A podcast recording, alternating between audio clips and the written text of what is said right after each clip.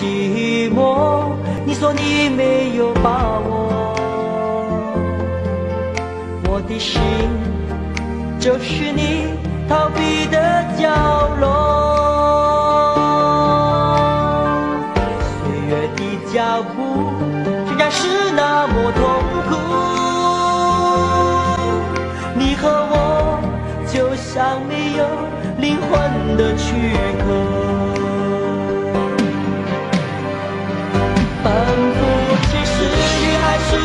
眼泪，是清醒还是昏醉？是付出还是受罪？是错还是对？分不清是雨还是眼泪。Hello，各位听众，大家好，欢迎来到聊聊经典电影这频道。今天各位聊什么呢？我们来聊聊四大天王里面的郭富城。之前呢、啊？盛大叔有曾经聊过四大天王的张学友，而这一集啊，也确实啊，在我这个频道的累积的收听率啊，哦，一直在前五名。也就是说，四大天王虽然这几年啊作品比较少了啊，像张学友跟黎明啊作品真的比较少了，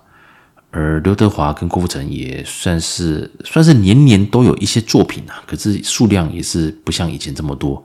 但是呢，听众们。啊，还是对于四大天王这个题材啊，非常的有兴趣。我录完张学友的时候，那时候我就有跟各位预告啊，接下来会继续聊刘德华、郭富城还有黎明。只不过，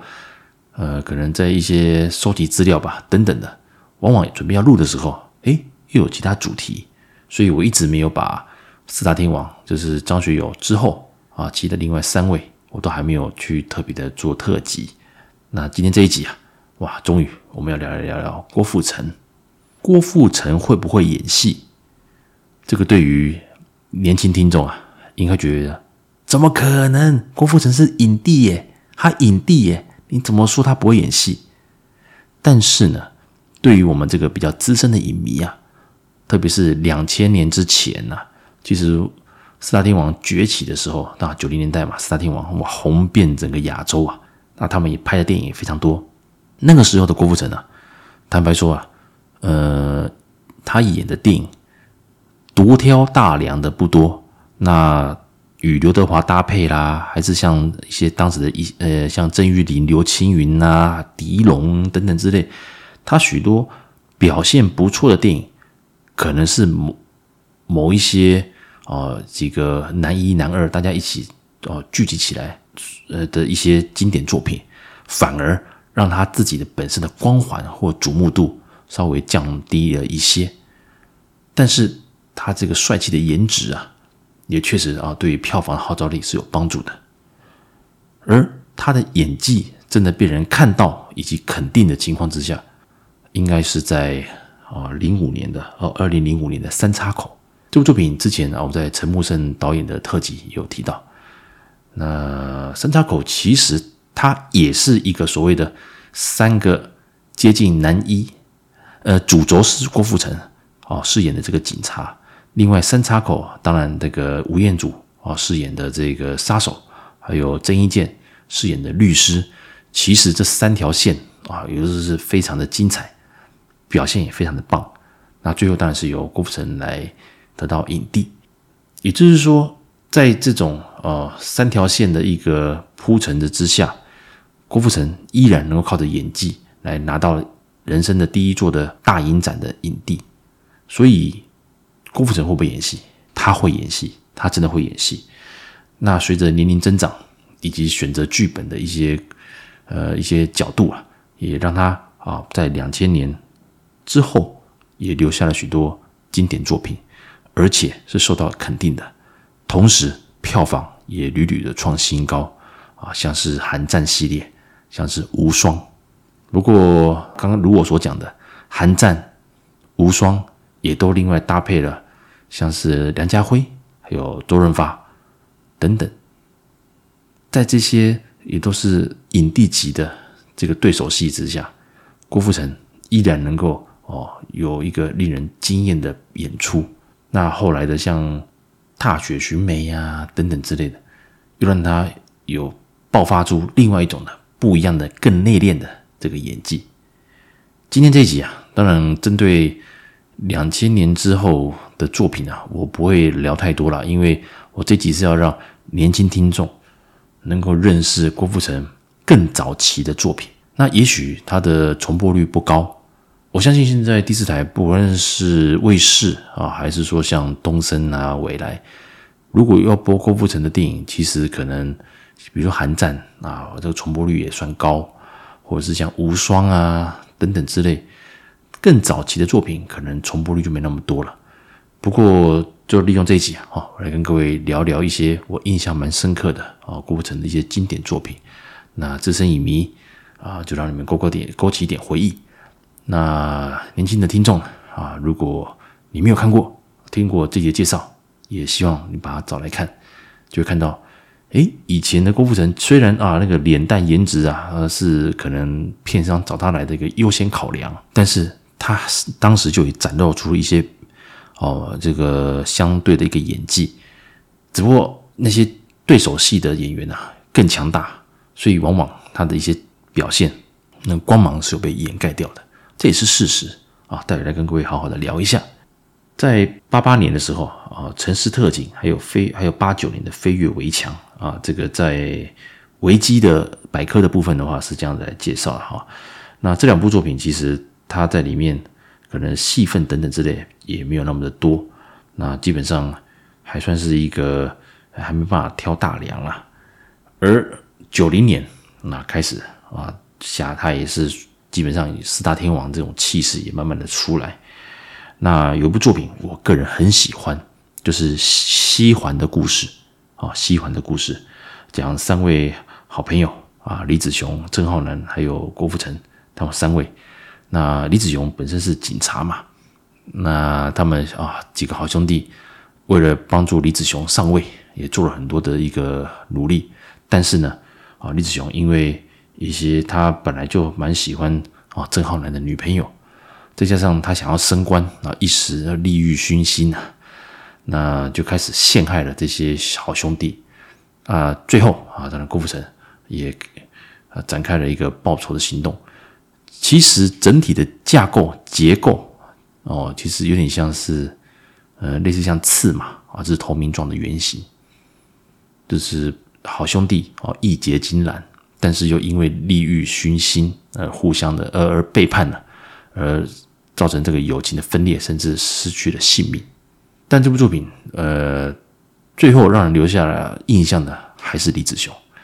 李子雄其实从《英雄本色》开始啊，他的这个啊，包括像《喋血街头》啊等等，李子雄这个所谓一出现啊，就很少再演正派了，他大部分是演反派。同时啊，这种就是。啊，出卖兄弟啊，为了上位啊，不择手段等等的。李子雄哦，饰演的也是啊，如鱼也是那个得心应手啊。所以这部电影，这部电影当然令人印象深刻的是李子雄，那令人心疼的是郑浩南，那郭富城啊，当然就是帅。这部电影其实很好看，剧情不错，芭乐归芭乐，可是还蛮好看的。我记得重播率也不高啊，叫做《西环的故事》，那推荐给各位，有机会可以把它找来看。到了九一年啊，啊，当然不用说啊，这个啊，《五亿探长雷洛传》的第二集啊，父子情仇，他就饰演这个刘德华雷洛的儿子。当时啊，也算是一个蛮妙的一个组合啦，因为其实两人的年纪差不多。那刘德华算是化老妆嘛，但这两个人当做帅哥嘛，啊，演父子也没什么违和感。只不过郭富城在里面，他就饰演一个啊，这个正气凛然。啊的一个宁死不屈的一个廉政公署的专员，那而且他对于雷洛本身就有一个啊内心一个极度的怨恨，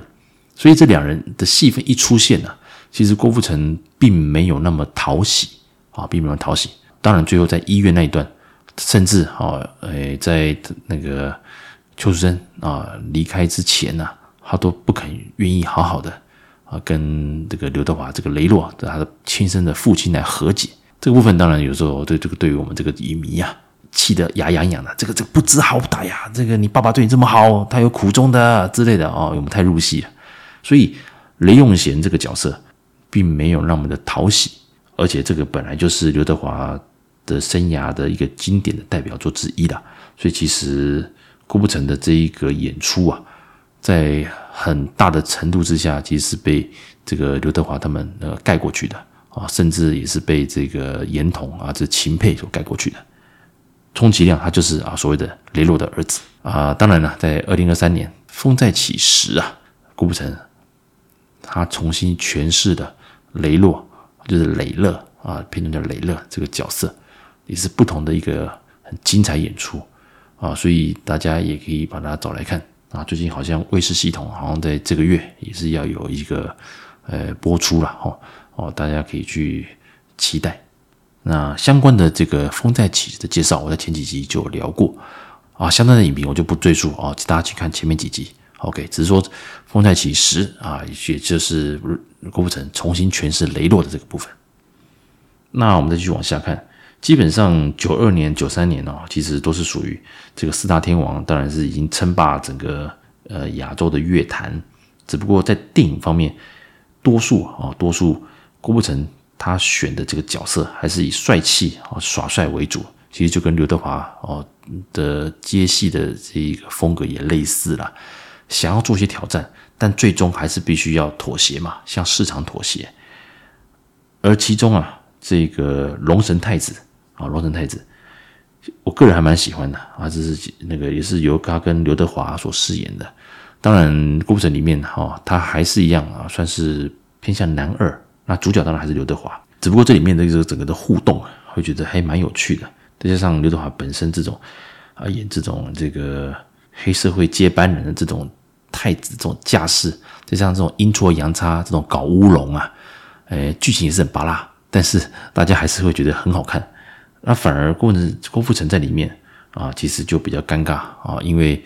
呃整个角色的突出性。就印令人的印象就没那么深刻，所以讲到龙神太子，大家还是会想到刘德华。不过这部作品其实我记得重播率可能也不高，但是我觉得蛮好看的哦，真的是我以前录影带会常常哦，那以前租录影带啊会看很多遍的，或者是还了之后再租来看之类的。好，龙神太子啊，也可以推荐给各位。到了九三年啊，当然就是《江湖传说》这部作品，我跟呃这个路易斯之前也有聊过。我很喜欢这部作品，那里面虽然主角啊算是狄龙跟张曼玉，可是郭富城他这个角色算是比较这个哦，整部片的哦从头到尾的一个贯穿，就是由郭富城他这个角色的心境的转变，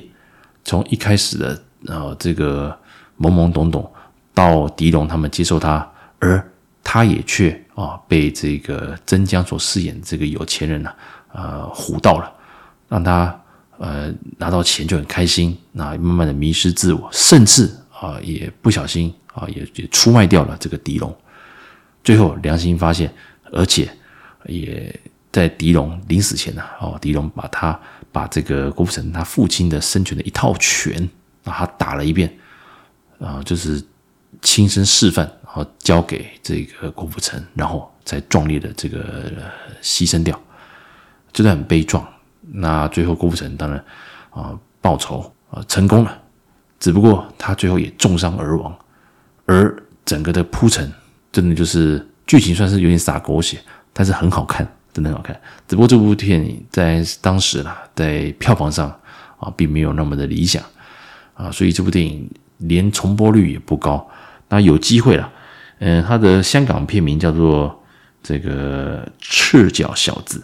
那台湾叫《江湖传说》，你记得好像未来系统好像偶尔会播，然后有机会如果播的话，我建议各位真的可以把它找来看，很好看啊，《江湖传说》。那九三年当然还有一部叫经典的啊，就是《超级学校霸王》，不过这部也是大堆头啦，基本上刘德华、郑伊健等人都有，还有像那个张学友啊，还有那个吴耀汉等人啊都有演出。那只不过算是他里面是演那个那个阿龙嘛。啊，还是特警之一啊！当然，这个热闹有余了啊！这部片电影娱乐性极高，那啊，那个演技成分，然后我就不多提啊。只不过这部电影有很多梗图啦，也蛮经典的，所以每次如果偶尔重播，记得东升吧，啊，偶尔重播我转到还是会看啊这部片。不过大家相信这部片也大家也不会也不陌生呐。啊，接下来啊，这是我个人蛮喜欢，就是《天若有情二之天长地久》。一样啊，他终于这个算是他挑大梁的一个经典那他吴倩莲的组合啊，其实这对组合，当然你硬要跟刘德华的版本，都是第一集的版本去比较的话，但第一集是很凄美的，但是第二集他跟吴倩莲的互动，其实也算是相当的啊，令人印象深刻，而且角色的这个背景是对调的。哦，第一集刘德华是古惑仔，那吴倩莲是富家女。第二集当然就是变成郭富城啊，算是家里还不错。呃，吴倩莲就是是为了要讨生活啊，不得不出卖皮肉等等这种比较呃社会底层的这一个角色啊，两人的互动也很精彩，但结局也一样悲壮啊，一样是悲剧。OK，有机会大家可以去找来找看看，找来看。那九三年之后啊，啊九四九五九六九八。啊，他的作品其实大概就是一年一部左右，而九八年，那当然这个风云雄霸天下啊，横空出世。只不过啊，当时当然是双主角嘛，啊，郑伊健还有他还有郭富城，当然就是千叶真一，他所饰演的这个雄霸哦，这个气势十足啊，他他比漫画中的雄霸还雄霸啊，所以当然这部作品一提到风云雄霸天下，大家直觉大概就是千叶真一的雄霸。当然，步惊云啊，这个郭富城也是经典了。那这部电影算是重播率算高啊，我记得东森吧，东森还是卫视，可能重播率算高。那我个人，因为坦白讲，香港漫画我也没有特别去看啊，风云，所以我对这部电影反而没有太大印象。我个人反而对中华英雄啊，就是由郑伊健所主演的，但漫画我也有看过，所以在那个时候流行这个。漫画改编成电影的部分，当然《古惑仔》不用讲嘛，经典。那像《中华英雄》、像《风云》，都算是在票房上还有口碑上都是不错的一些电影的改编作品。那接下来到了两千年，那也随着啊这个郭富城他的年纪也比较大了哦，开始步入就是哦这个接近啊三十多岁这种感觉啊，三十多岁的情况之下啊，当然社会历练包括他的长相，其实当然都有一定的一个成熟度。当时啊，呃，比较令我印象深刻的，就是零四年的这个《柔道龙虎榜》这部作品，蛮多寓意的。那我之前在这个刘杜琪峰的特辑里面有稍微聊到。那今天当然主角是针对郭富城啊，哦，那他在里面，嗯，其实应该是说他算是想要到处去挑战高手。那这部电影其实整体的色调啊，整体色调其实比较怎么讲？呃，比较偏暗。那当时，当然郭富城他饰演一个哦，这个一直很想要挑战各方的这个柔道高手了，所以他一开始他找到了古天乐啊，因为古天乐他虽然是在那个歌厅里面啊上班啊，当这个小主管还有小领班之类这种角色。那郭富城找他要挑战柔道，哦，那当然又有另外一段的故事，就是这个呃梁家辉的部分。那他儿子是蔡一智所饰演，然后是有一点哦这个精神上有点问题。另外还有应采儿这一段，那这三条线的部分呢哦，这个凑在一起啊，同时带出了这个社会底层的无奈，以及香港人哦，他有暗喻之香港人这个坚毅的精神呐，啊。能够在这个整个世界的这个经济的不景气的情况之下，还能够屹立不摇哦，香港这个小地方，所以这部电影算是杜琪峰生涯一个很重要的作品之一。那只不过啊，只不过确实在整个的步调比较缓慢。那除非你是特别很特别喜欢杜琪峰，否则的话，你初次看这部作品，你可能会觉得有点小闷啊，有点闷。在那个时候，当然郭富城的演技啊，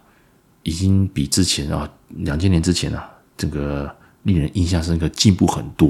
所以这部作品，郭富城里面啊，也是这种潇洒，可是又有点好战啊，又有点内敛，这种层次感你是可以看到的。除了剧本超棒之外，这部片的剧本它有获得零四年台湾金马奖的最佳原著剧本。那杜琪峰本人也很喜欢，所以其实。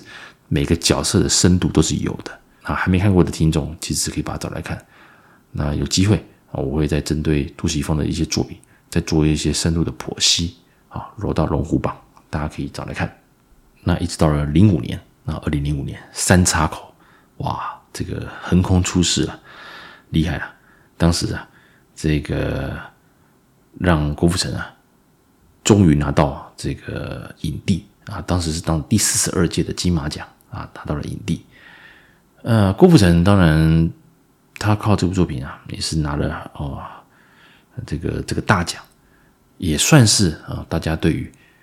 这郭富城演技的一个肯定，还有整个的一个他演戏生涯的一个等于跨入下一阶段。你拿到影帝，你接下来选的戏，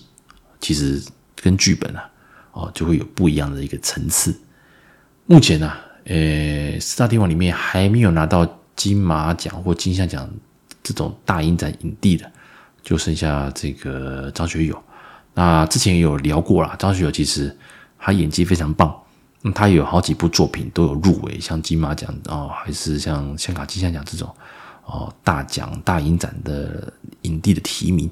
啊，只不过都刚好遇到一些当时在话题性或口碑上啊，可能呃在伯仲之间呐、所以他都隐隐恨，所以目前还没有拿到一个这种哦大影展的影帝，而郭富城在二零零五年就靠着三岔口。拿到这一个影帝，在当时啊，这部作品我第一次看的时候，其实我还蛮心疼的。其实是吴彦祖吧。那我看了第二次，我才比较去针对郭富城的这条线来做一些呃比较深度的一些思考。那确实哇，这是精彩。特别是他要寻找他的这个女朋友了，就是由李心洁所饰演的，他就忽然消失了。啊，变成失踪人口了，人间蒸发了。他这些年一直找，一直找，一直找。而当他知道这个他的女友啊、呃，在多年前消失的那个时候，他就是已经死掉了。整个这个这种在车内独自一个人这样子，呃，晴天霹雳啊，五雷轰顶这一种这种不幸消息，他听到的时候，脑筋空白。就是放任车子这样子滑动，撞了好几台车，他都不为所动，因为他整个人就是呆住了。哇，这个精彩，这个精彩！我觉得他整个这个情绪的一个转换，然后整个的一个那种眼神的呆滞感，已经是傻到，因为你这么多年就是想找到你失踪的这个女朋友。但他早就已经死了，而这个消息你当然无法接受。印象中啊，眼神这种空洞的眼神、无奈的眼神啊，我相信大家一定会想到《无间道》的梁朝伟的部分啊，只是那个黄 Sir 从天台被丢下来，掉到了那个计程车上面啊，刚好那个陈永仁，然后就是郭富城，回头一看，哇，怎么会这样子？哦，当时那种心情。而到了三岔口，一样也是类似这个心情。我我不敢说谁演的比较好，但是这两幕啊，这个梁朝伟的那一段，以及郭富城在车内震惊被惊呆了，这两幕我觉得都是非常非常值得的，一看再看，你真的觉得哇，这个拿到影帝啊，当之无愧。三岔口里面比较可惜的，我觉得是这个郑伊健，坦白说是可以再发挥，但是三岔口毕竟还有吴彦祖那条线。哦，所以其实可惜了啊，可惜了。不过其实郑伊健在里面表现也相当不错。接下来哇，再来再来再来，零六年父子真的好看。其实我只看了一次。那有人讲，哎，你看一次有什么好评论？因为这部电影真的，我觉得，呃，应该是说，呃，很黑暗呐、结局我真的很舍不得。特别是那个小童星啊，我真的很舍不得。那里面杨采妮啊，啊，他也是表现相当不错。他休九七年之后，他休息了多年。那零四年，她复出啊，演了《新警察故事》。那零五年，当然还有像《七剑》，还有《再说一次我爱你》。到了零六年啊，《父子》这部电影，他跟郭富城的一个组合。但这部片主轴啦，当然《父子》算是一个呃，郭富城。他就是一个很很吃软饭、很软烂的、很懒惰的一个一个一个老公啊，一个父亲啊。因为没有赚钱能力啊，又欠了很多钱，那老婆也离开了，所以啊，这个他只能让他的小孩子去偷钱，教他怎么偷钱，去逼他偷钱。结局令人唏嘘啊！所以我大概只看了一次，后来都是可能电视电视台可能重播，我就把它找来，就是哎重播就偶尔看一下看一下。可是真的舍不得看到后面，因为很看完心情很沉重。这部作品当时我就想说，哇，这个应该会得奖吧？果然，哇，这个又再次啊第四十三届啊连续两届获得金马奖的最佳男主角啊这样影帝。这个也是一个非常厉害的殊荣啊！啊，之前像是这个成龙啊，也是连续两届啊获得影帝，也都不简单了。这部电影的大成功啊，当然已经基本上三叉口加父子，哇，这个不用说了，这个已经是这个基本上已经是这个郭富城，你看，那连续得影帝，他的演技再也不会有人说他演技不好了，再也不会有人说他靠脸了，因为他后来的很多部作品。包括踏雪寻梅等等的，都不是他的他的一个外表上都不是那种帅气了啊。那基本上是真的是很厉害的一个演员了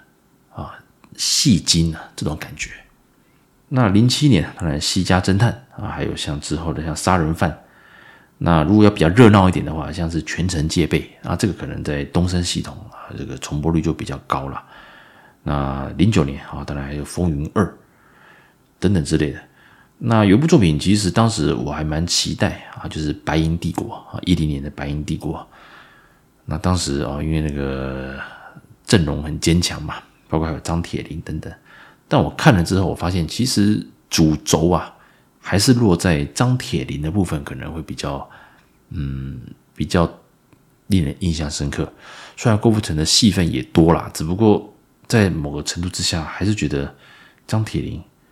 这个哦，也这个大腕演员呐，哦，也是吸走了许多部分，也当然也稀释掉这个郭富城的一些那个里面演出的一些光彩。好，那之后其实我相信许多听众们应该就比较熟悉了，包括寒战系列啊，包括像那个他写寻梅啊，寒战二，当然还有最后就是这个无双等等啊，都是相当的精彩。那我之后，我印象其实这几年他的电影当然还是有啦。那我蛮推荐，就是二零二零年的年的二零二零年的《卖路人》啊，就是一群在这个素食店里面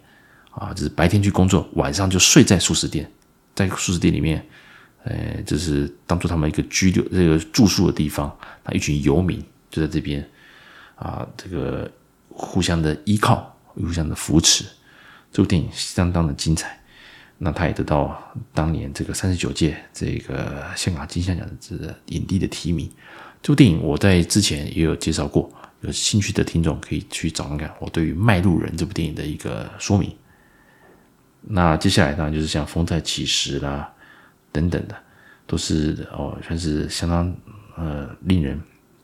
啊都是相当呃那个经典的一个大片。